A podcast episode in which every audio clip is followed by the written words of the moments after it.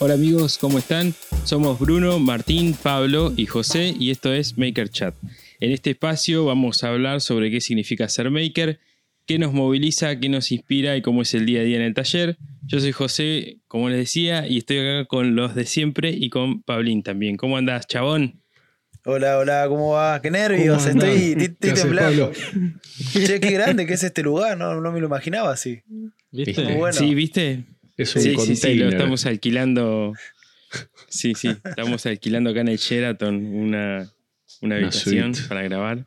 Viste que cuando estás en escuchar la radio y eso no, no ves que hay del otro lado, pero bueno, ahora estoy acá para contarle a los del otro lado que, que- que- que es un buen lugar donde están. Así que Sí, se lo pueden imaginar. está buenísimo. Te van a venir a preguntar qué querés comer, qué temperatura querés el agua. Bien, bien. Bueno, ¿cómo andan, muchachos? Bien, ¿y ustedes? Muy bien, muy bien. Buena semana. Hasta ahora buena semana. Mejor así. Bueno, por acá también. Yo estoy grabando desde Chasco y mm, este nada, últimos últimos días por acá porque me voy la semana que viene de vacaciones, así que no vamos a estar la semana que viene. Eh, mm, tenía ganas de decirlo porque estoy muy contento que me voy de vacaciones. Venías esperando esto hace un ratito ya. sí, desde el 2020. Desde mayo del 2020 tengo la reserva esta, así que imagínate. Este, No pude que seguir bueno, porque pasaron cosas.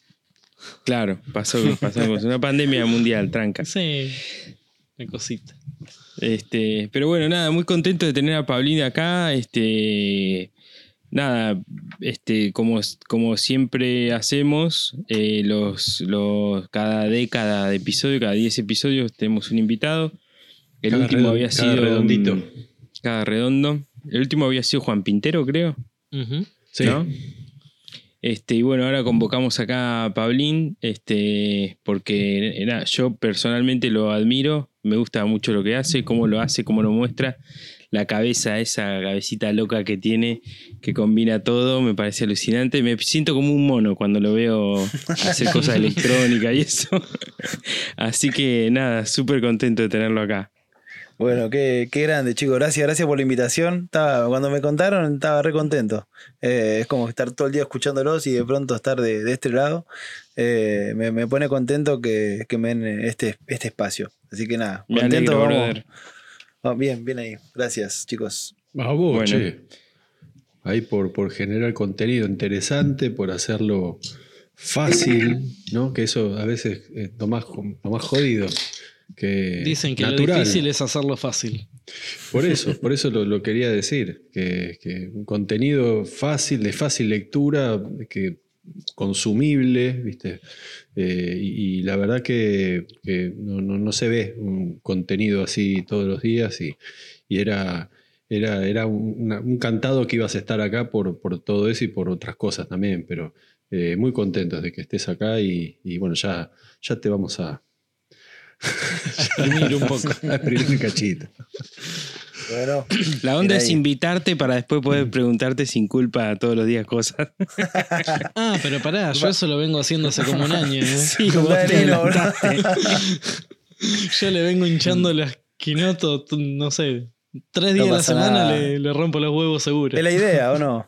Claro. Sí, es la idea, boludo, tal cual. Ah, Me dice cualquier cosa y le digo, bueno, che, esto es comunidad. esto es comunidad, ¿ves? Comunidad Maker, hashtag. Claro. Me escudo con ahí. eso. Claro, No el- pasa el, nada, el hashtag, que- el hashtag es el comodín, ¿no? Es el guasón. Sí, sí, sí. Te sacan el hashtag, cagaste. Con eso te cubrís. Che, bueno, muchachos, este, nada, me pa- eh, lo, lo venimos hablando hace unas semanas de que está piola aprovechar este, este episodio para hablar también sobre las cosas que por ahí nosotros no manejamos o que más ustedes que yo están empezando a manejar ahora, a meterse, que es la combineta esta de... de oh, Martín, bueno, ya con el CNC ya lo hacía, pero la combineta esta de de agregar un eje, ¿no? A todo lo que hacemos. Eh, Tres. Tres. Tres. Bueno, en, en dos, digamos, eh, algunas cosas en dos ejes hacíamos, pero se le suma el, el tercero, digamos, ¿no? ¿Por qué digo esto? Pues no quiero quedar como un imbécil. La sierra, por ejemplo, la sierra de mesa, bueno, manejás ahí un eje, una cosa. Un eje manejás ahí. Eh, pero Dos. bueno, nada, se- El, el auto también. claro. Se, se- se entiende lo que quiero decir, ¿no? Sí, Este, sobre todo incorp- incorporar la electrónica. Incorporar la electrónica Mm, por qué ahí. tema ese. Sí. Sí. Y combinado con los fierros, con la madera, con la cosa esta nueva del. Va, nueva. Con la Decilo, cosa esta de la, de la impresión 3D. No, no, porque no es, no es nuevo, pero por ahí sí ahora está como más, más popularizado. Sí, sabes que Eh. es un, es un. El consumo es. Si bien es nuevo y qué sé yo, el consumo también es, es muy, muy chico todavía. Este, Sí. no, no es algo que explotó. Recién está empezando, pero cuando explote, agarrate porque ahí sí va. Recién Va. está empezando, pero año a año va duplicando Claro, la, sí, sí, sí. la cantidad de impresoras. O sea, siempre Mira, yo fui. Yo se fui a van la vendiendo feria. la misma cantidad que, que ya hay en el mercado. Claro. Es, es impresionante. Yo fui a la Maker Fair, Fair, Mm. Maker Fair, no sé, creo que no sé si- 2019. O la anterior. No, no, mucho antes. Debe Ah, haber yo sido. fui la del 19. Y era solamente No. impresión 3D. Sí, no, pero yo te estoy hablando, debe haber sido 2015, una cosa así. Ah, mira. En Palermo fue. Mira, pensé que había sido esa sola, nada más. No, no, Eh, no. En el Museo de Ciencias de Palermo. ah, no sé si era un museo de ciencia. Era el. Museo de. Ciencias que está ahí en Palermo. Al lado de un predio tipo shopping abierto. ¿Ves? Está el museo ahí. Y. Bueno, y cuando fui era todo 3D. Imagino que vos también. Todo 3D. Sí, eh, eh, ahí fue la primera vez que vi la impresora, que la vi así en vivo. Y había también unos CNC portátiles. Pero sí, la feria era tipo 80% impresión 3D. Y electrónica. Y, y después, sí, después había electrónica, había, qué sé yo, algunas cosas más. Pero me acuerdo que era. Ahí, ahí sentías, digamos, que era lo que se venía, era eso. Estaban Claro. todos haciendo, haciendo eso. Lo que se venía fuerte. Nada, que- claro, claro. Lo, que- lo, mm, lo que lo que creo yo, a ver si ustedes por ahí saben más, lo que creo yo es que se hizo como más este mm, se- eh, más este comprable, digamos, los precios no, Y pasa Yo- con toda no, me sale Yo la, creo- la palabra. Yo, yo lo Ah, que veo es que eh, tiene altibajos. Por ejemplo, eh, cuando yo arranqué fue un boom. También había un montón de gente, de, de conocidos que, eh, que compraban y que consumían. Después bajó un poco. Empezó lo de la pandemia. Otra vez, boom, de golpe, pero mal. Claro. Eh, bajó un poco y ahora toda la movida maker, por así decir, están todos a full. eh, que- Sí, an- antes. Sí, perdón. No, no, que, que a mí me gusta porque era, era una de las ideas principales que yo tenía, que yo siempre digo jodiendo que yo soy evangelizador de la impresión 3D. O sea, a mí me encanta, quiero que todos tengan una impresora porque, eh, bueno, nada, un- una vez que vos la tenés te das cuenta realmente que podés empezar a crear un montón de cosas que eh, antes no veías, ¿viste? Entonces, Claro. por más que yo te lo cuente, eh, hasta que vos no la tengas ahí, no te das cuenta. Después Es que, que va, la- va a pasar como la fotocopiadora. Es decir, eh, después va a estar. Después vas a empezar a ver impresoras 3D tiradas en la calle, claro, al lado del tacho de basura. ahí está yo. Este, Y los tipos re- reventando los servos, ¿viste? Los nemas llevándose nosotros, tipo, este, peleándonos. Y Yo- es muy loco. creo- ¿Sabes que antes de eso, per- perdón, a- antes de, de la, del- de la explosión del 3D, lo que estaba era el CNC. Un CNC. sí. El CNC era, era como el, el antecesor del 3D. Y, y- e incluso ahora que vos decías, Pablo, muy bien que el tema de que están empezando todos a comprarse una, a probar, mejor dicho, a probar una, también está empezando a, a- está empezando como a generarse la pregunta, por ejemplo, eh, empezás a hacer cosas con la 3D, por ejemplo, ahora yo estaba haciendo gaveteros, Ruth también está haciendo unos gaveteros, y al toque te preguntan, ¿pero es rentable hacer gaveteros con eso? No, no es, no es que es rentable, no es rentable. Pero no es el hecho, no es que as- compras la máquina para hacer gaveteros, compras Claro. la máquina Claro. para, para manejar el molde, para llevar el molde a tu capricho. Por ejemplo, yo, el ejemplo que me preguntaron esta semana, que estuve 10 días imprimiendo el tema de, de la cadena portacables, me preguntaban, bueno, pero ¿vale la pena tener la máquina 10 días trabajando? Le digo, bueno, mira, el costo de- del insumo es menos del 10%. A mí me costó 600 pesos el metro de eh, la cadena. Y la medida que yo necesitaba me costaba entre 7 mil y 8 mil pesos el metro. El metro, O sea, sí. ahí ya tenés Claro. menos del 10%. Se me va el doble con la electricidad.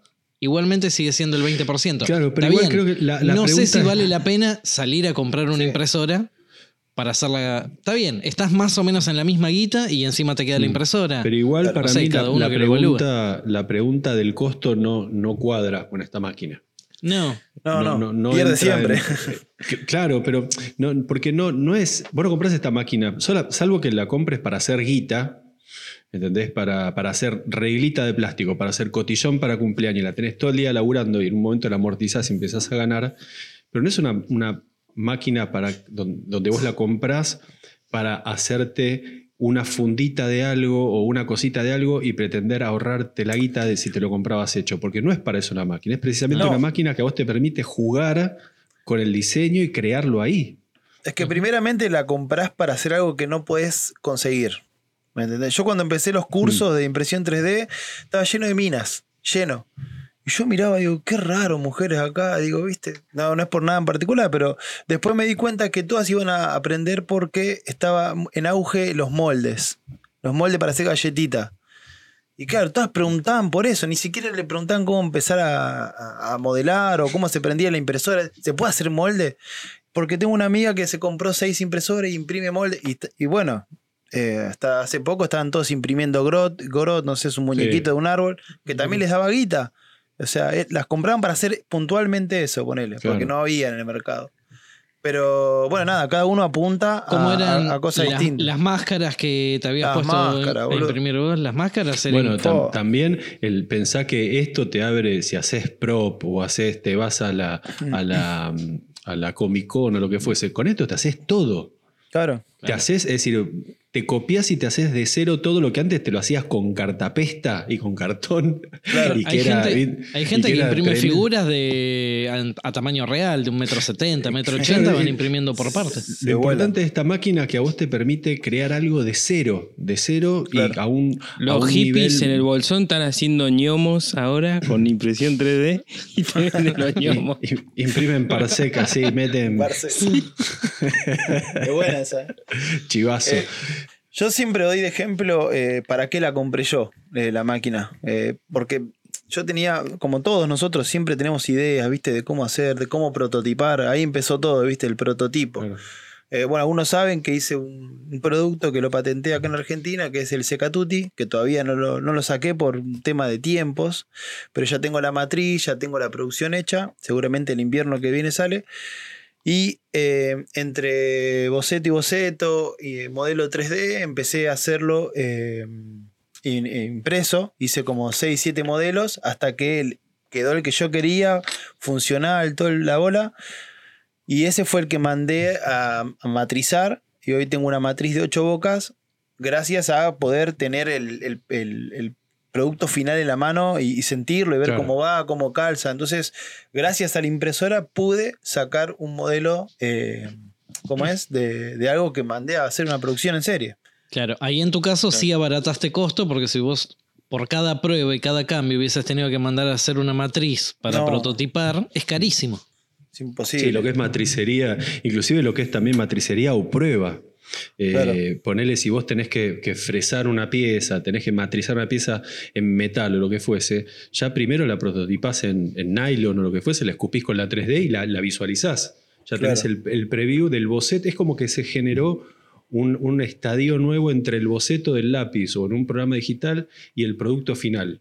Entonces vos podés tener ahí un, un- un proceso medio que es poder generarla en, en táctil, en producto, eh, sin que llegue a ser el producto final, pero por lo menos podés verlo y corregirlo, este, medirlo, Claro. sentirlo.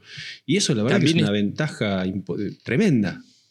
También est- este, abre una puerta que antes no existía, porque, este, no sé, yo me lo imagino a Pablín hace 20 años yendo a, a una, a una super empresa y digo, hola, sí, tengo la idea de un cosito que...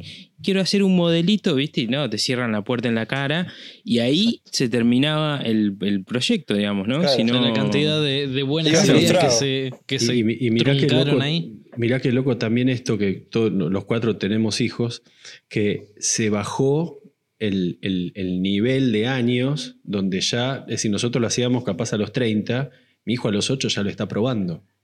Entonces, Claro, sí. la, la distancia, el tiempo, los años que están ganando, ¿entendés? Eso a mí también me, re- sabés, me explota la el- cabeza. El otro día me escribe un, un seguidor y me dice, che, está buena esa impresora que tenés vos, ¿sabes qué? Tengo idea de comprarle una a mi hijo que tiene 18 años, que está recién empezando, para que haga plata, para que empiece a generar plata.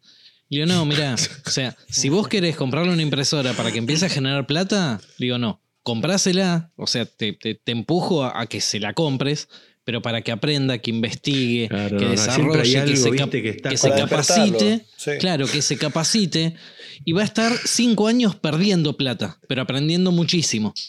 Claro. Pasado ese tiempo de aprendizaje, ahí por ahí no tiene nada que ver con la impresión 3D, pero esto le genera un conocimiento que, que a futuro le, le va a terminar sirviendo. O sea, vos lo que le tenés que despertar es la curiosidad, no hacer el mango hoy. No, te abre la cabeza fue- totalmente. Fue una conversación puntual con, con una persona, pero Quiero que mi pibe haga guita. ¿Qué, qué- qué le compro? ¿Qué le Macetas, compro? qué sé yo, ¿viste? Comprar una pelota, hacer los patea penales. Es como que.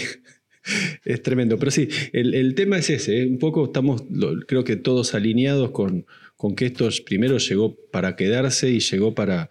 para inclusive yo lo tomo, la, esta, este modelo de impresora, el otro día lo pensaba, este modelo de la impresora 3D lo tomo como el mini disc, como entre, es algo experimental entre algo que salió y algo que va a salir, mejorado a lo que tenemos nosotros ahora, que creo que en, en dos años va a ser obsoleto y no sé si menos.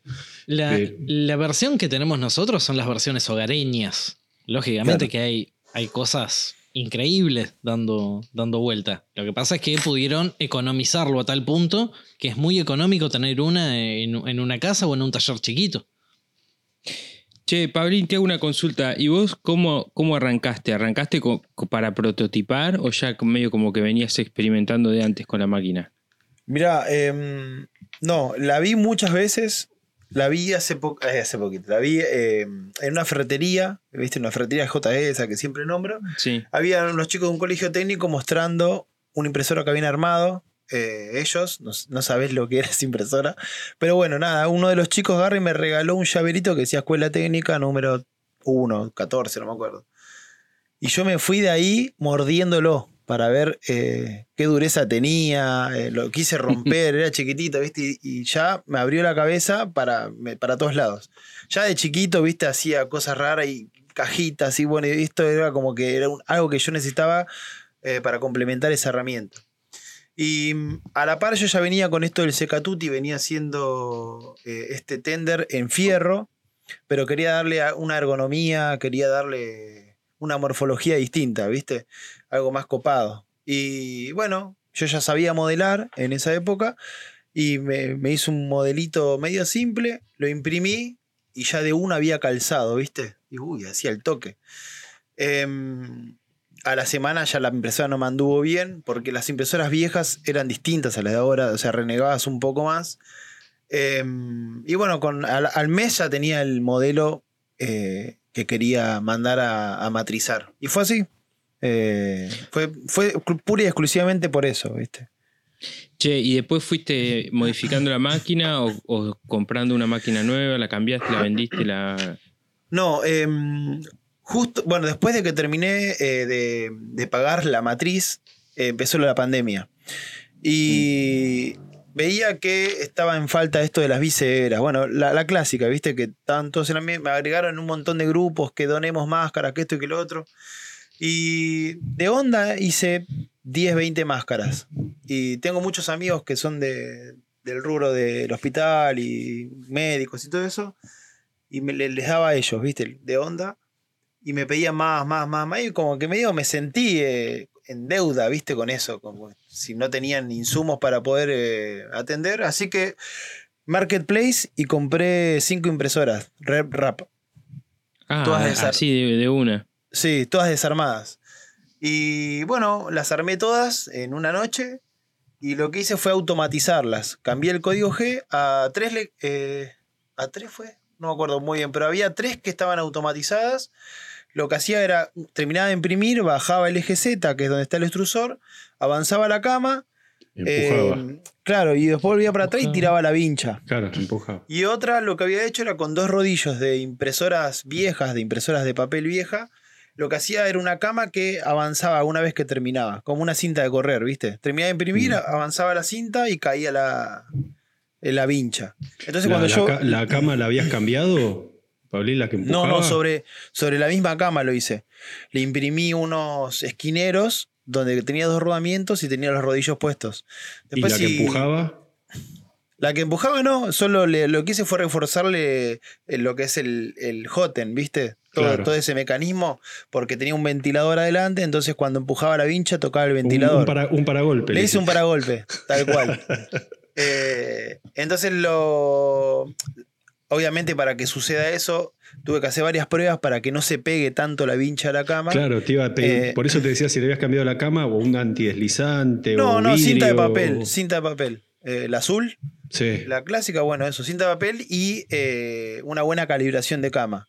Fundamental. Temperatura también. Vos sabés que hace, hace dos días o tres días Juan Pintero me compartió un video de un muchacho haciendo eso y me quedé súper sorprendido y no sabía que vos ya lo habías hecho Con la con esto de las vinchas. No, lo de automatizarlo. Aut- sí, eso es el flaco- cambio. El flaco Perdón. te explica cómo eh, eh, atar el filamento para que sea un filamento continuo este, de, un, de un carrete a, a otro. Este, te- también muestra la- las partes que le cambia la impresora como para hacer el paragolpe. Este, y, y hace eso, termina de hacer la pieza, la empuja para adelante. Imprime otra, la empuja para adelante. Y así de forma continua. Igual que En ese, loco, ¿no? en ese Porque momento esto- Sí. eh, compartí todo lo que hacía. No, no estaba tan activo como ahora, pero lo compartía de onda. Y mm, en la que empujaba la vincha, solo le cambié el código G. O sea, era cambiarle el código que lee la máquina. Eh, es- pero una línea o dos líneas era, no, no era mucho. Y mm, las vinchas estaban impresas en base mode. Base mode lo que es, eh, no es, no es que tiene paredes ni relleno, sino que gira siempre en círculo. Entonces es una vincha que tiene poco material eh, y es rápida. Entonces yo antes de irme a laburar ponía a imprimir las máquinas, me iba y cuando volvía tenía el piso lleno de vincha, pero lleno, no sé, te hablo, 300 vinchas, algunas pelucas de filamento que se tapaban o, o- o se trababan, eso nos pasó a todos. Y nada, levantaba las vinchas y le decía, vengan a buscar y se llevan. Y después con otro amigo que eh, trabaja en un lugar que corta láser, armamos otras máscaras un poco más pro, por así decir, eh, como las de usan, las que usan para cortar con la moladora, ¿viste? La, con todo acrílico, Sí. bueno. Y también hicimos una producción de, no sé, 300, 400. Todo con donación de, de- de gente también, ¿viste? Porque había que comprar insumos. Claro. Y, y bueno, ahí como que ya la gente después ya te pedía, che, ¿no tenés eh, una de otro color? Y ahí cuando me dijeron eso dije, listo, acá ya están todos con máscara, yo ya no tengo que jugar más. Y ahí las dejé de Claro. usar, la- las que había comprado. Eh, y una la tiene Nino, ahora, así que esa quedó durmiendo, ¿no? Sí, sí, tengo que cambiarle alguna piecita y arranca de vuelta. ¿Sabés Se qué loco? andando. Porque el, el- justo ahora que, bueno, estamos todos empezando con este tema, eh, eh, digo, empezando ya con la máquina dentro de la casa, ¿no? Dentro del taller. Es algo que siempre tuvimos entre cejas este, la mayoría y eh, cuando uno se pone con esto y empieza a investigar, empezás a darte cuenta que no hay una sola impresora. Que hay cualquier cantidad de modelos, la diferencia, ¿viste? Empiezan, ¿y por qué? Y esta, y esta, y este, qué sé yo, no sé qué. Este, me pasó hace poco de, ir a buscar la- las que compré eh, y ya enseguida me, me llevé también una de resina, por ejemplo. Si ya empezás como a, trabajar otros materiales, otras variables, vi inclusive ya que hay 3D que tienen cabezales móviles para hacer fre- mini, mini routers NC, este, que le cambiás el, cabezal, ¿viste? le cambiás el, el- el- pico. Este, inclusive con láser también, una, un- Sí, una, una la cajita combinada. imantada, la combinada, son tres en uno. Eh, y el que me llevé es un láser, un láser para sacar, para agregarle al, al- al- a la cabezal del. Claro, el cabezal. Eh, Tenés que hacer ahí una cosita en el, en el fan de capa para que alimentarlo eh, y transformás la máquina, tu 3D, en una cortadora, grabadora láser. Es decir, por eso te digo que para mí ahora estamos en la etapa híbrida todavía, donde se está como investigando, probando. Creo que va a, va a tomar un- una forma diferente, pero en cualquier momento va a tomar una forma mucho más avanzada, más, más, eh, y que va a seguir siendo accesible, pero como que es- está medio en, etapa crisálida, ¿no? Todo esto ahora. Bueno, sin ir eh, más la- lejos lo que es, eh, perdón José, Si- sin ir más lejos lo que es en resina, eh, que vos ya la tenés, yo la estoy esperando que me llegue todavía, eh, yo quiero incursionar justo en esa con lo que es matriz para la inyectora de plástico que me hice. Claro. Eh, nada, modelás y pones a imprimir, no tenés que andar ruteando, romper fresa.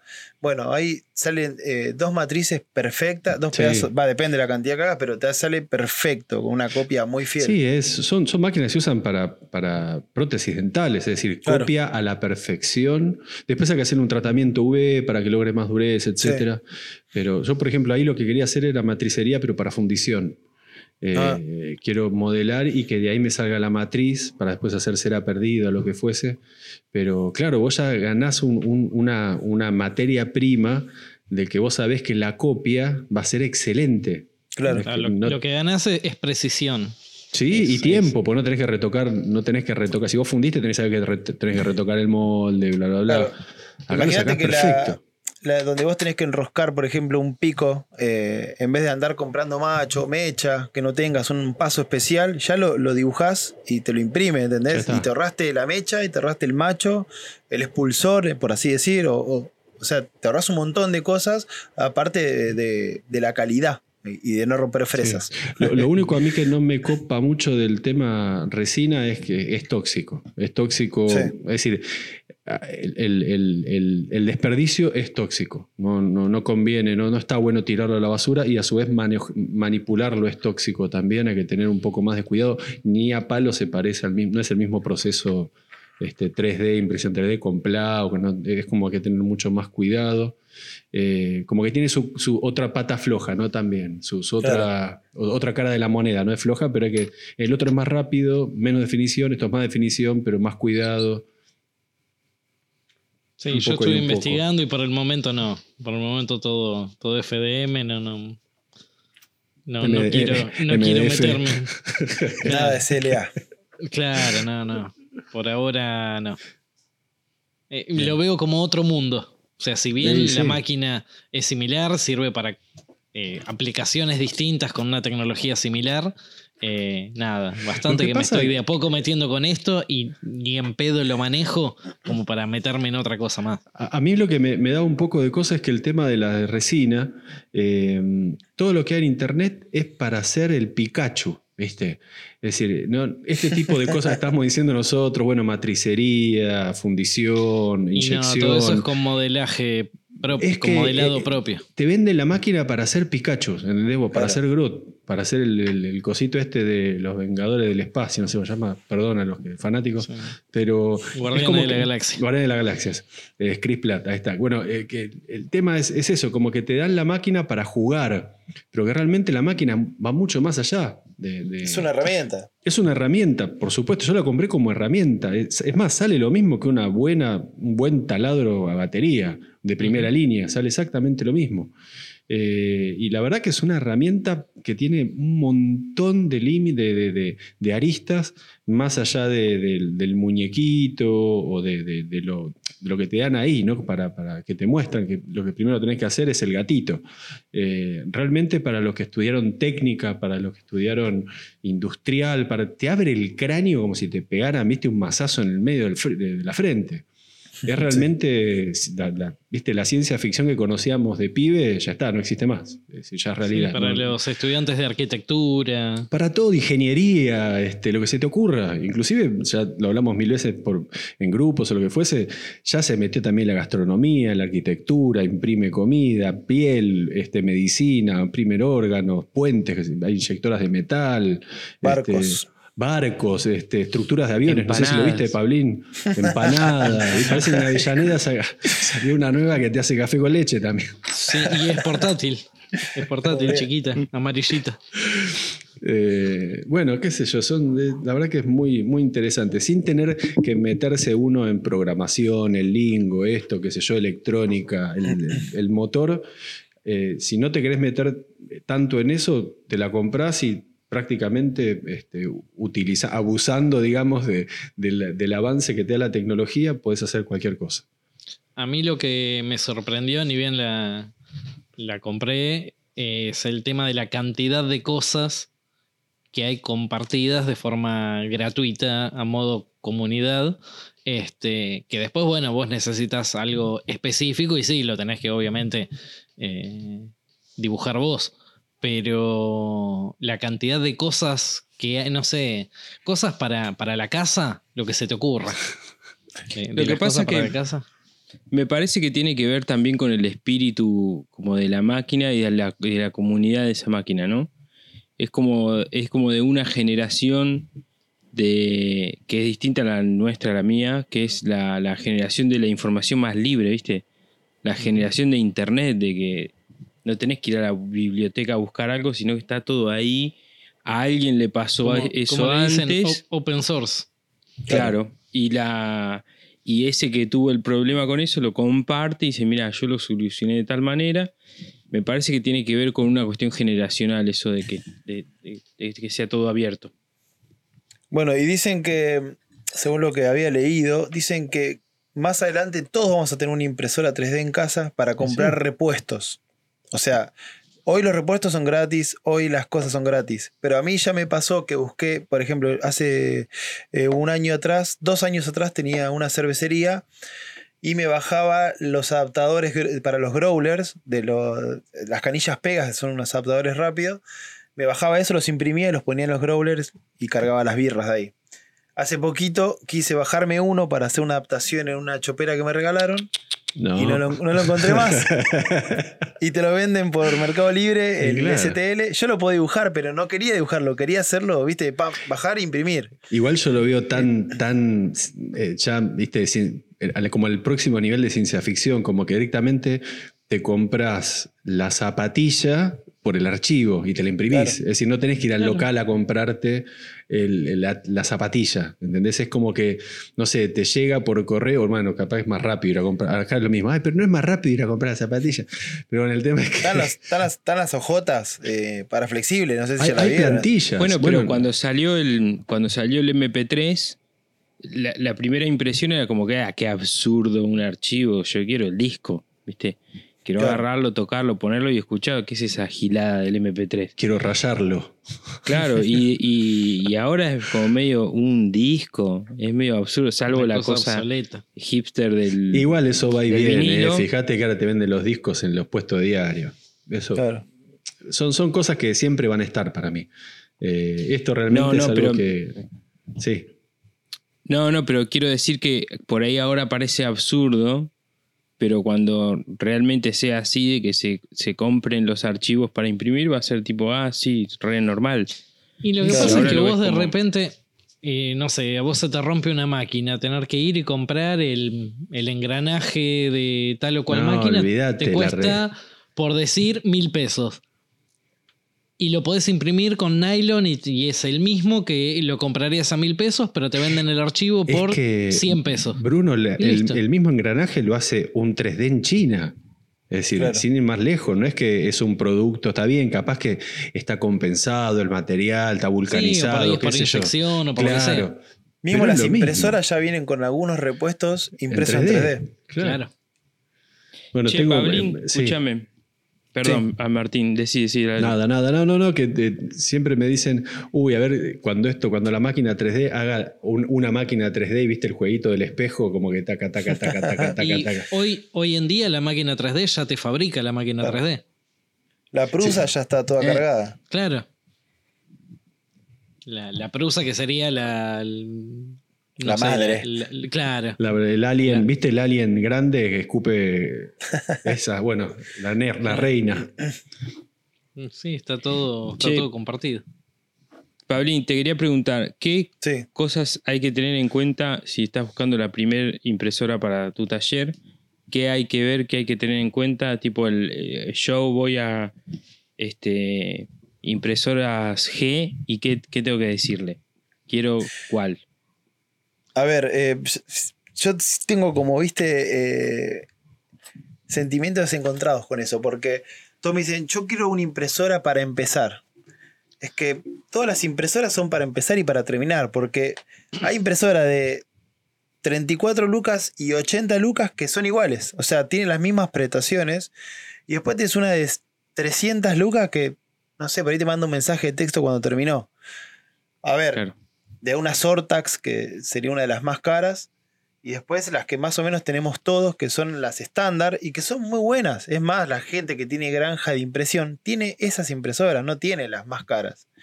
Entonces yo le digo, a ver, eh, ¿cuál es eh, tu límite de precio? Porque todos más o menos sabés lo que vas a gastar en guita. Eh, no es que recomiendo así rápido, tengo una charla, le hago como una entrevista, ¿viste? Me tomo ese tiempo de ver qué, qué es lo que quiere hacer. Me dice, no, quiero empezar a hacer algunas cositas. Por ahí sí me, me preocupo más en decirle que aprenda a modelar que gastar mucha más guita en la, en la impresora. Pero, mm, lo que, o sea, una impresora que esté buena, para mí siempre no tiene que tener sin- eh, nivel de se- sensor de autonivelación. Porque con ese renegás. Eh, si es mecánico, mejor. Siempre recomiendo eso. Y después el tema de la guita, porque por ahí hay una, una Magna que tiene dos extrusores. eh, y una Ender 3 que tiene una, un solo cabezal, un solo extrusor. Y tienen 5 lucas de diferencia y anda por la que tiene dos. ¿Entendés? En un momento la, la Magna 2 estaba re barata. Y yo recomendaba esa porque tenías todo el doble. ¿Entendés? Claro. Eh, después, bueno, Sí. la gente habla, perdón, habla de los drivers silenciosos.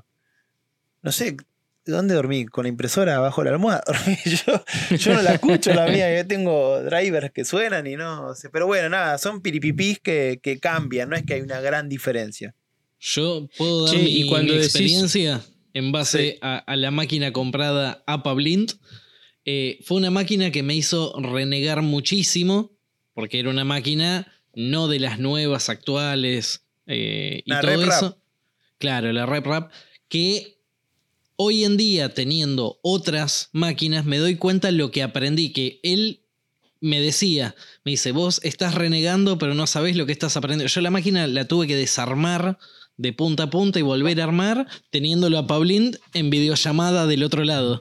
Este, y hoy en día que tengo máquinas que la puedo poner a imprimir 11 días de corrido y no se me tapa el pico, no, no pasa absolutamente nada, digo, claro, eso es lo que él me decía en ese momento que yo no me daba cuenta.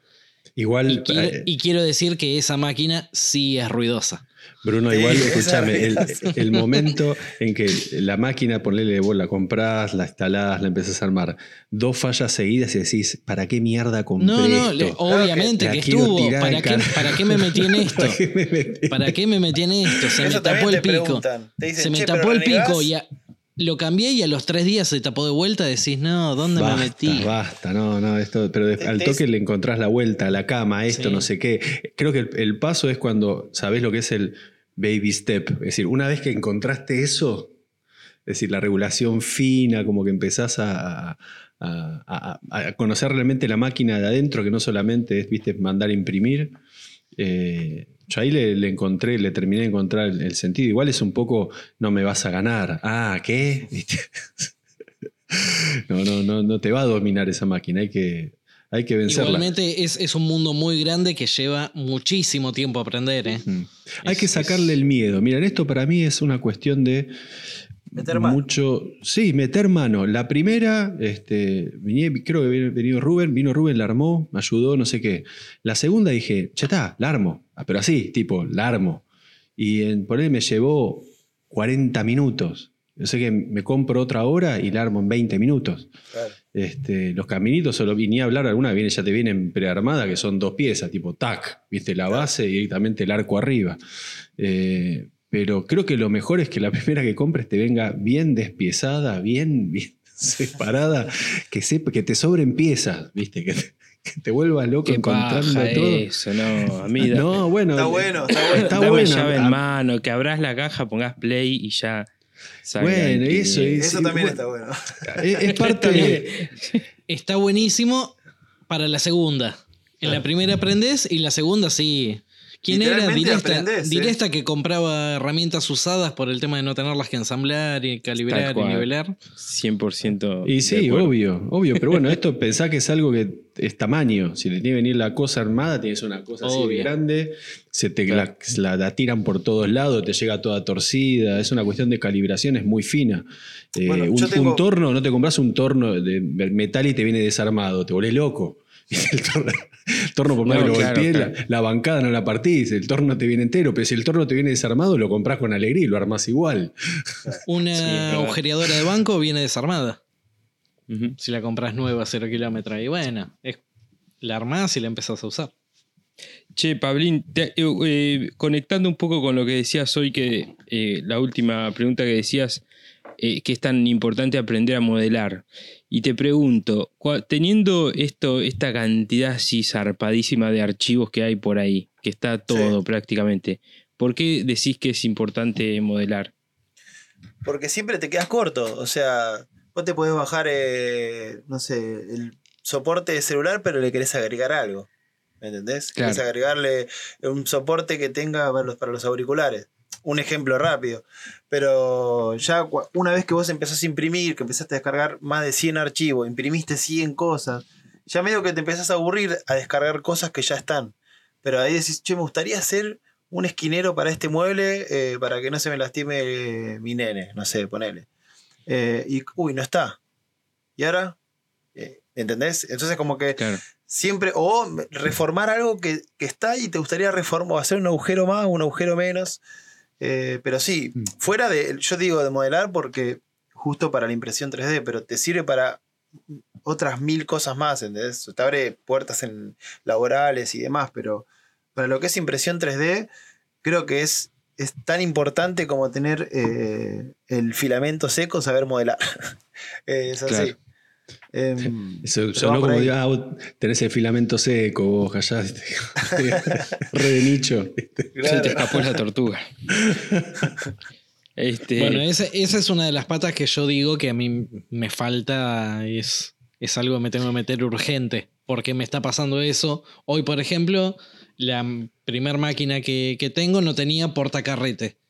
Y me tuve que bajar de internet los que había y bueno, veo cómo lo adapto a, a la máquina. De la otra manera, lo dibujás con tus medidas, con, Con tus curvas, rodamientos. Sí, con- que- claro. claro, con lo que se te canta y sale impreso exacto lo que tenés en la cabeza. blindado. ¿viste? Pero vos, este, Bruno, teniendo, usando el SketchUp, yo me metí un poquito en el Fusion, dibujé algunas boludeces y no está, no está tan lejano el SketchUp. No, no, no es, no es tan distinto, pero bueno, eh, nada, es cuestión de Pero sentar- inclusive- para, para darle realmente el uso de, de- de la potencia que tiene el programa, eso sí, como digo No, siempre, requiere horas de culo. Y- Sí, Igualmente, el- el- la, impresión, la impresora de 3D, vos te metés con un programa tipo Tinkercad, que es la décima parte de lo que es el Fusion o lo que fuese, y modelás. Es decir, ya hay- Claro. Sí, no, sí. no hace falta, porque también hay gente que no quiere meterse en esos, en esos programas, pues son realmente un quilombo y si no te gustan, a, lo- a los dos minutos te fuiste a la miércoles. Pero hay programas muy básicos para modelar que te dan el pie y que también te dan el gustito de aprender a modelar, que es el paso anterior al SolidWorks, a todo lo que programas que te permiten trabajar. Eh, pero a, a mí lo que me sirvió mucho es encontrarle el sentido a lo que vos decías, Pablín, de que en un momento se te acaban los archivos para bajar. Este, está bien, yo no es que me compré esto para bajar todos los archivos, no me interesa el tiburón articulado y esa cosa, pero eh, realmente me quiero hacer, articulado. me bajé un soporte y mi máquina no entra. Ya me metí el Tinkercad, dos segundos, lo modifiqué, pum, lo mandé para el cura, pum, lo mandé en, en dos minutos. Claro. Este, son, son muy, hay, hay como herramientas muy básicas que obviamente si uno quiere aprender a modelar, hay un montón de programas serios para, como decís, generar trabajo, para generarse un, un estudio, salida laboral, pero si no, no hace falta. Y hay programas muy amigables, muy orgánicos que, que también te ayudan y que van muy a la par con esta máquina. Pa- para mí el, el SolidWorks es, es- Mira, me levanto y prendo, ya lo dejo prendido eh, el Solid abierto para empezar a, tirar eh, ideas. No ideas, sino cosas, trabajos que tengo que hacer. Eh, a ver, por ejemplo, yo uso mucho del SolidWorks eh, la parte de chapa metálica y ensamble. O sea, si hago una, una máquina o una pieza, antes de mandar a imprimir, antes de mandar a cortar eh, láser o mecanizarla acá en el router, eh, la ensamblo y me fijo que todas las partes eh, tengan ese movimiento, que el agujero coincida, que no golpee en ningún lado. Entonces, antes de gastar plata en material, te tomás esos 10 minutos de ensamblar y, y Que no fijarte se todo choquen eso. y- piezas. con- Claro, que no no, falla, se fundan no- piezas con otras, claro. No, y sabes que cuando no lo hago, le erro en algo y sabes que me digo, la Claro. puta madre, ¿por qué? Sí, No me tomé 5 minutos. Eh, porque A- son amo- piezas que. Cuando- Claro, sí, pero viste, ya perdiste todo el otro tiempo que te tomaste, mandaste a cortar láser, que sos prolijito, yo qué sé, y por no hacer un ensamble que te lleva cinco minutos, eh, nada, tenés que andar flapeando y ya está, viste, la línea esa perfecta se fue. Y, y Claro. nada, quedaste de- como los indios que trabajan arrodillados en el piso, viste, eso que No me, voladora toques y a lo- ojota. no me toques a los indios ni a los rusos, te lo pido por favor. eh. Bueno, Escúchame, aprovechando, aprovechando esto que decís de mandar a cortar piezas y todo, sí. eh, ¿querés desarrollar un poco eh, tu emprendimiento Maña, Maña CNC? A ver, em, bien ahí. La verdad que yo empecé, siempre desde chico tuve herramientas y trabajé, yo qué sé, pero como que todo se fue dando para esto, ¿viste? Lo que es el CNC. Porque me reve- a mí lo que es eh, CNC me reventó la cabeza mal cuando lo descubrí y no pude salir, no pude salir. Desde que empecé a construir el- mi primer CNC, el chiquitito, me pasé a otro, a otro, lo cambié a plasma, lo, lo pasé a láser, yo qué sé, y como que quedé muy estancado en lo que es el CNC. Y, mm, y ahora que tengo estas herramientas, como te decía recién, el, eh, que las sé usar muy bien, el SolidWorks, con el tema de los ensambles, que esto y lo otro, eh, me voy a estoy haciendo máquinas, estoy haciendo máquinas CNC para, para la venta, para hacer una línea de producción eh, y a pedido también. Próximamente en el taller de En Nino. el taller de Nino. No, a ver, no va a ser específicamente eh, solo CNC. Yo tengo varias cosas para hacer. Eh, ya desde te, sí, te tiro una, hacer un, un Kuka, que es un brazo robótico, donde le podés cambiar, viste, como Martín decía, que a una impresora 3D le podés cambiar eh, el cabezal, al Kuka o le sacás el extrusor y le pones una torcha de, de TIG o de MIG o lo que vos quieras y el chabón te va a soldar, depende de lo que vos necesites bueno. hacer, ¿entendés? Eh, así que estoy estudiando hace rato los cinco ejes. Eh, yo hace bastante para una fábrica eh, llamada Pilkington, que son vidrios de autos, hacen parabrisas y todo eso. Le instalé un Kuka, pero marca Kuka. O sea, yo lo, lo instalé eh, con otros chabones. Yo hice la parte de refrigeración, que es mi, es mi laburo. Y desde que instalé ese brazo quedé loco. No podía creer que haga todos esos movimientos rápidos y de un segundo para el otro frene y, y haga una acariciada, ¿viste? Así como digo, no puede Mm. ser. Así que nada, estoy con. Estoy estudiando eso para desarrollar eh, una máquina así que se pueda tener en las casas. O sea que puedas tener un Kuka en tu casa. Che, vi- ¿vieron el que- lanzamiento del Tesla Bot hace 3-4 días? Oh, No lo pude ver, vi que lo subiste vos y no, lo pude ver. Ese, sí, dicen que, dicen que es medio como una prueba, un globo de ensayo de, de Elon Musk, pero todo lo que hace está Elon ahí, Musk es una prueba. Sí, pero está ahí, ves el bicho ahí, o sea, hay planos, hay todo. Muy Yo loco. tuve, tuve la suerte de ver en, en, en Roppongi, en Japón, a, a Asimo, al, al robot de, de Sony, creo que era. No me De acuerdo. Sony. De Sony. Eh, y ahí fue la primera vez que se me cayó el calzón. Es decir, donde me enfrenté a, a un, a, un, este, a un robot que el tipo se paraba y se te enfrentaba a través de un vidrio, eh, donde vos levantabas la mano y el tipo te levantaba la mano. Es decir, caminaba, le hablabas, te respondía, estaba conectado. En ese momento ya tenía Bluetooth y estaba conectado, vos le preguntabas, te respondía lo que vos querías. Y eh, ahora que vos hablabas de, de- de esto de, de Elon Musk, me acordé de, ese momento, ¿viste? Tuve como ese, ese feedback ahí, me fui para atrás, ese flashback, perdón. Eh, y me acordé cuando me enfrenté a Asimo eh, y, ¿viste? Decís, bueno, ¿y ahora qué? Este, es como que en ese momento uno dice, bueno, si, si no, no tiene la picardía esta, la chispa de decir esto es una, una etapa para otra cosa, eh, decís, bueno, acá ya está, listo, se acabó todo. Y en realidad todo es una prueba. Por eso te digo que para Elon Musk, para mí todo lo que hace son pruebas. Tiene como, esto en realidad es un plan para otra cosa. Claro. La tienen muy bien Sí, yo veía una, veía una, una, leía una nota donde decía todas las, las, los globos de ensayo que había tirado el tipo y los había hecho y los que no. Y, es, y, y- y- y parece que juega con esa cosa de, mira, yo la tiro. No sé Sí, si va sí. a pasar o no. Si pasa, la tiro. Si no pasa, nada, a otra cosa. Pero igual va a ser algo, si no es esto, algo igual de Oh. alucinante va a ser. Lo de, Yo lo lo vi de lo- Marte, sí, perdón. Yo vi, vi los robots estos, creo que son los que decís vos, Pablín, en una, en una expo ferretera, creo. Sí, puede ser. Que había un par ahí que, que como que hablaban entre ellos o se prestaban herramientas, no sé qué. Claro. Pero es una locura eso, ¿eh? La verdad que está, está otro level. Sí, es una ayuda, puede ser desde un ayudante hasta una máquina para producir. Un ayudante te digo, bueno, te saca y te pone la madera arriba de una máquina. eh, Vos o- decís el que es un brazo con, con codos. Claro, es un brazo que agarras y mueves. no Bueno, sé si me estás en. Expo, en Expo Ferretera había uno que con una pistola de, de pintar. Claro. También. Y no, no estaba pintando, pero te hacía todos los movimientos arriba de una silla. Se usa mucho en las fábricas de autos. Autos, que ponen claro. selladores, que Auto- pintan, que agarran este- el capó, que lo ponen. Creo que, mucho creo que ya vi- había dado la recomendación de. mm, eh, ¿Cómo se llama este? Ligna, no, Ligna es el, el de Martín. Eh, Es Tolarca, Tolarca, ese. no. Eh, bueno, ahora lo, lo busco, pero es una de las recos que, que ya di. Que el, el tipo tiene, en vez de tener un CNC, eh, tiene una de esas y, por ejemplo, para cepillar la madera y Claro. todo, utiliza Ah, ese, ya sé ese cuál es. brazo. Sí, lo vi, lo vi, lo vi. Lignum, Lignum, Lignum Channel, creo que es. Este. Y tiene un brazo de esos y sí, una, una locura. Estaría bueno tener uno de esos y hacer las cosas más boludas, ¿no? Como para que te odie toda la gente.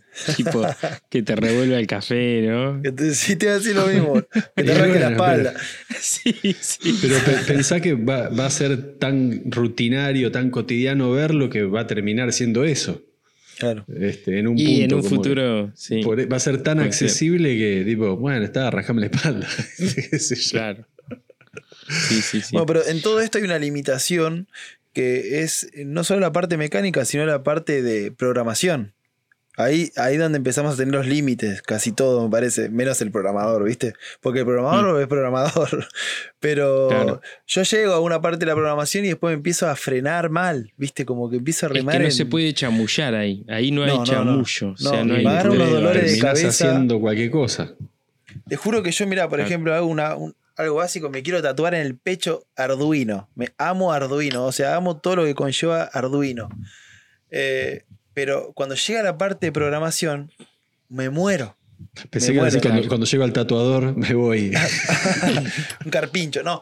Entonces me quiero aprender a programar para agarrar Arduino y sacarle, porque para el que no conoce, Arduino es una plaquetita que es como un PLC que es remil programable para mil funciones. Aparte que viene acompañada de otras mil. eh, eh, se me fue el nombre. Bueno, vienen eh, sensores, relés, luces, vienen mil cosas para agregarle y poder automatizar lo que vos quieras. Desde un CNC, una impresora 3D o una alarma para una casa, un robot, lo que vos quieras. Pero a veces, como nos pasa en la impresión 3D, es que vos decís, uy, me voy a bajar esto, lo voy a imprimir. Uy, en Arduino te pasa lo mismo. Uy, está el código para armar el alarma y el sensor de movimiento. Pero cuando vos querés hacer una automatización de una línea de producción que saque la tapita, que la ponga acá, que la mueva allá, ahí tenés que pro- programar vos y empiezan las limitaciones. Así que Claro. siempre busco eh, o alguien que esté programando, eso siempre trato de sacarle alguna información o que me ayude o que me tire algún tips. Pero nada, te tenés que sentar y tenés que estudiar. No queda otra. Por más que tener una mano, eh, tenés que aprender a programar. Por eso siempre, eh, viste, hay una limitación en, en todo esto que, que se viene. O sea, vos puedes imprimir, puedes hacer un CNC, pero después la parte de programación y todo ese engorrozamiento, viste, a mí, a mí me, me liquida mal. Es como mi, Claro. mi talón de Aquiles. Claro. Bueno, che, bueno, Paulín, este, eh, excelente, loco, la charla, espectacular. Este, un gustazo que estés acá. Me copó mucho, mucho, mucho lo que estás así, la cabeza, la cabecita loca esa, que lo que estás pensando con Mania. Este, el tema de las máquinas, de la combineta, de lo electrónico con lo, con lo físico, así, mecánico, me recopa. Así que espectacular, loco. Muchas gracias por estar y, y copado. Bueno, muchas gracias a ustedes de vuelta por, por invitarme y, y, poder eh, expresarme en este ámbito. Se, se, hacía, se hacía larga, eh, seguíamos de largo. Si no frenabas ahí. Este... Estaba cómodo. Y eso que todavía no te vinieron a traer la, comida. Uf. bueno, chicos, gracias. Eh, eh, ¿qué, qué, hacemos la récord de la semana? Como para hacer sí, el capítulo. ¿Hiciste la tarea, Paulín? Sí, para que, para que yo no me acuerdo como vos los nombres. Pará.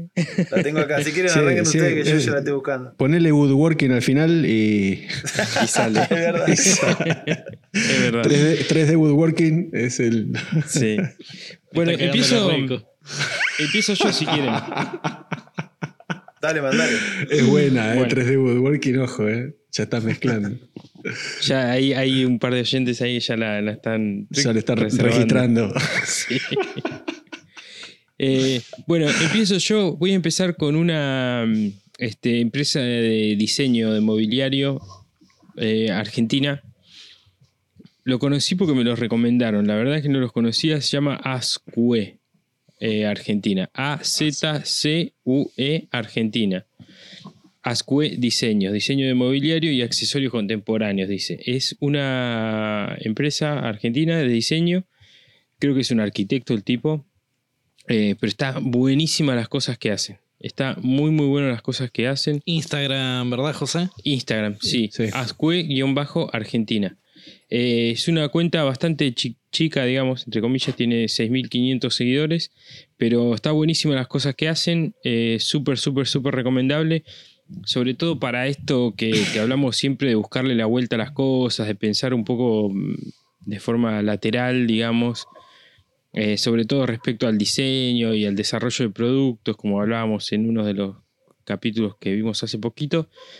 Eh, y está buenísima esta página, así que las dejo en la, en la descripción, vayan a chusmear, porque está buenísimo para ver cosas nuevas, innovadoras, diferentes y, y de, alta, de alta calidad de diseño. Bien. Muy bien. Ese es mi rico. Si quieren, voy yo. Venga. Dale. Eh, como decía Martín, que me estaba cagando la rico, mi rico va a ser uno que en Instagram se llama USA Design, es U-S-S-A-design, pero en YouTube se llama USA Good Working más 3D Printing. No, ¿en serio? Era posta. Posta. Ah, mirá. Posta. Good Working más 3D Printing.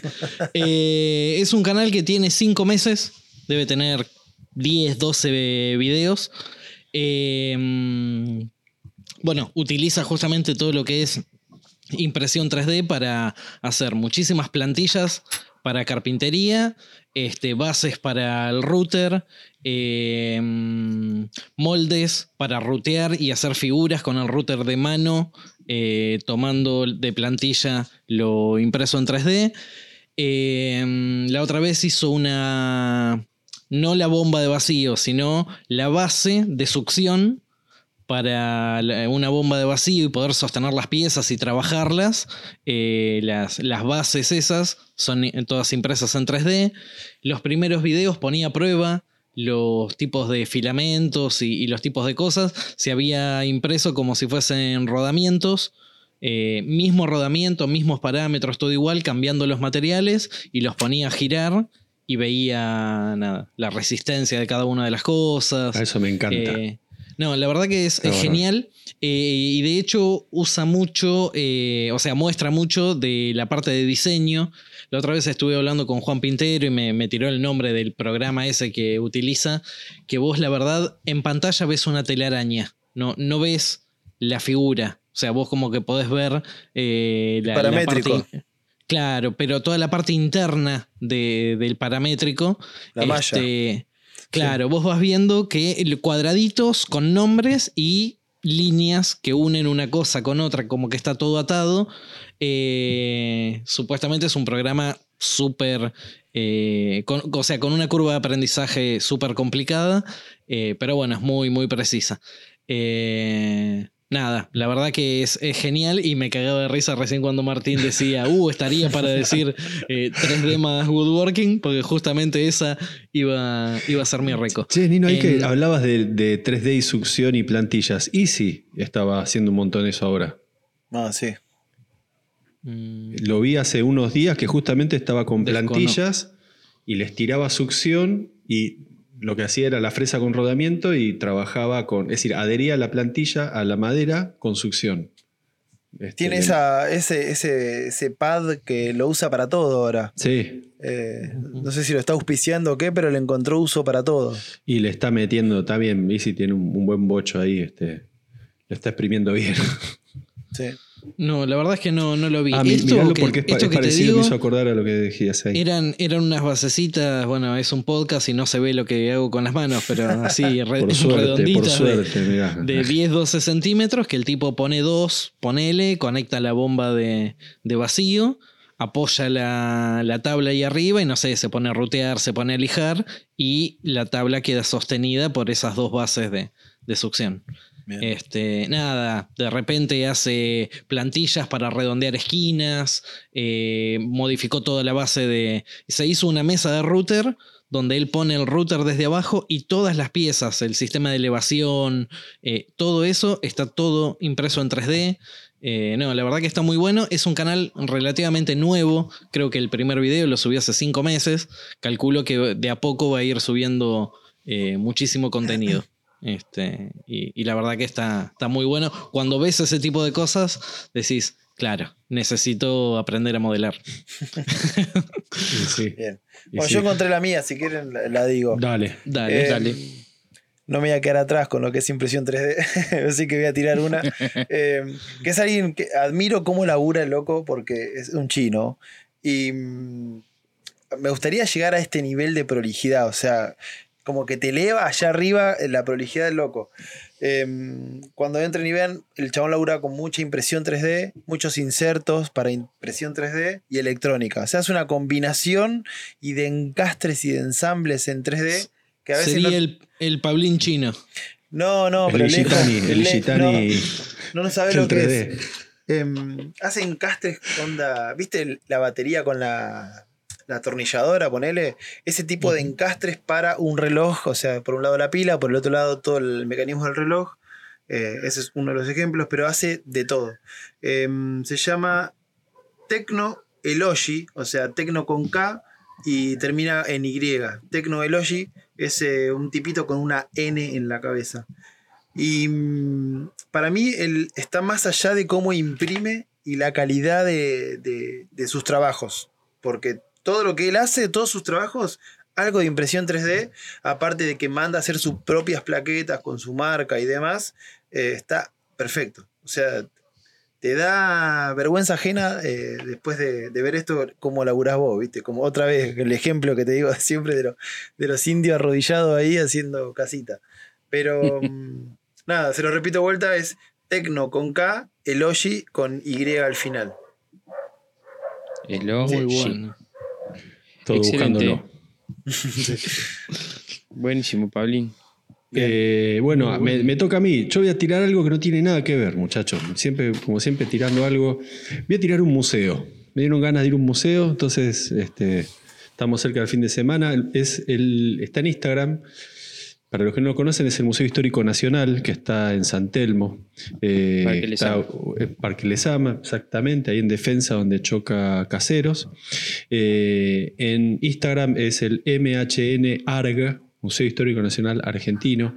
Eh, tiene cualquier cantidad de historia ahí adentro, eh, tanto como la, la bandera que Belgrano llevó en la batalla de Alto Perú, como está, está el sable corvo de San Martín. eh, hay cualquier cantidad de cosas de lo que es la época colonial, de los pueblos originarios. Eh, la bandera, por ejemplo, un detalle que, usó Belgrano en estas batallas de Alto Perú.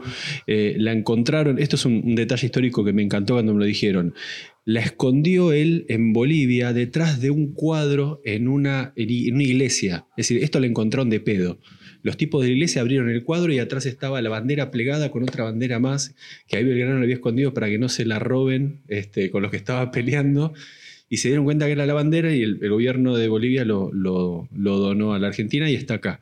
Eh, también había cosas, sufrió robos muy grandes. Por ejemplo, se robaron el, el- el reloj de bolsillo con el que Belgrano, muriendo en la pobreza absoluta, le pagó al médico con, ese reloj. Bueno, se, lo robaron de ahí, bueno, mal, un montón de cosas también.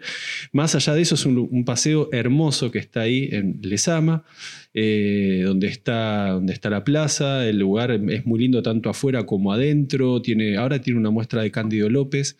Eh, justamente yo trabajo ahí a, una cuadra, así que este, aproveché a pasar y, vi que estaba esa muestra. Eh, hay una, ex- una exhibición de la obra de Cándido López.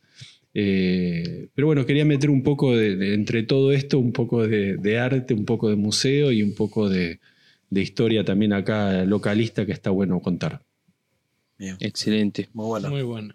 Muy buena, Reco. Creo que está también el piano con el que se tocó la primera vez el himno. El himno, sí, que estaba en la casa de Mariquita Sánchez de Thompson. Exactamente. Si no, si no me equivoco. Eh, Sí, sí, es que lo, así. pres- lo Sí. prestó ella para, para que toquen ahí. Para que te- lo presentaran al himno, sí, tal Claro, cual. sí, sí. hay un montón Sí. de historia. Está buenísimo el lugar. Estos son esos lugares que uno quisiera que tenga más presupuesto para montar mejores las cosas y que estén más, más este, este, que haya más cosas todavía. Pero el lugar es, es muy lindo, la verdad que es, es hermoso. Excelente. Bueno, chicos, eh, hasta aquí llegamos por hoy. Muy buenas todas las recos. Este, Pablín, muchas gracias por haber venido y nos vemos, muchachos. Adiós. Muchas gracias, Pablito. Abrazo grande, Gracias. gracias Pablín por estar. Chao.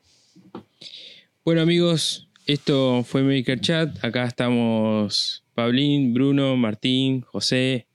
Este, en este episodio mm, este, tuvimos el honor de estar con Pablín y estamos súper agradecidos.